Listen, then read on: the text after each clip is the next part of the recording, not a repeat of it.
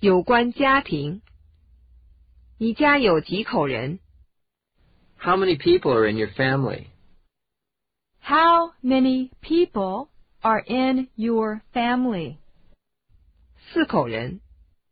Four people. Four people. 父母和我的妹妹。 My parents and my younger sister. My parents and my younger sister. 你有兄弟姐妹吗？ Any brothers or sisters? Any brothers or sisters? 只有一个哥哥。 Just one brother.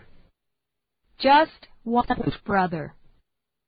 你和父母住在一起吗？ Do you live with your parents?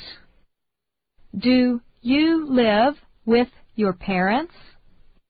我一个人住。 I live alone. I live alone. 我住在公寓里。 I live in an apartment. I live in an apartment. 你结婚了吗？ Are you married?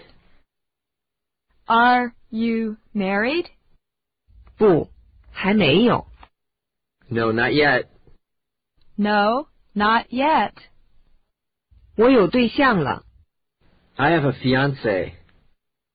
I have a fiance. 我打算明年结婚。 I'm going to get married next year. I'm going to get married next year. 我结婚了。 I'm married. I'm married. 我订婚了。 I'm engaged. I'm engaged. 有孩子吗？ Any children? Any children? 我有两个男孩。 I have two boys. I have two boys. 我有一个女儿在上小学。 I have one daughter in elementary school. I have one daughter in elementary school. 我没有孩子。 I don't have any children. I don't have any children.